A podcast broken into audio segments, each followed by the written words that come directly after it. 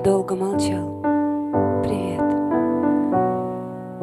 Я наконец-то нашел ответ. Что для тебя любовь? Неожиданный был вопрос.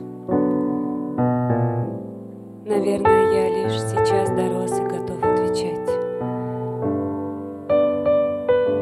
Для меня любовь — это промолчать, когда ты очень зол. Когда посреди ссоры хотел уйти, но не ушел. Это если о составляющих мелочах. Сюда же желание обнимать. А вообще, любовь — это страх. Страх тебя потерять.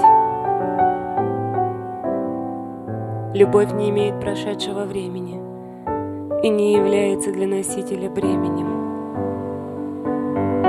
Любовь — это когда простые местоимения, такие как «ты» или «мы», наделяются сверхзначением.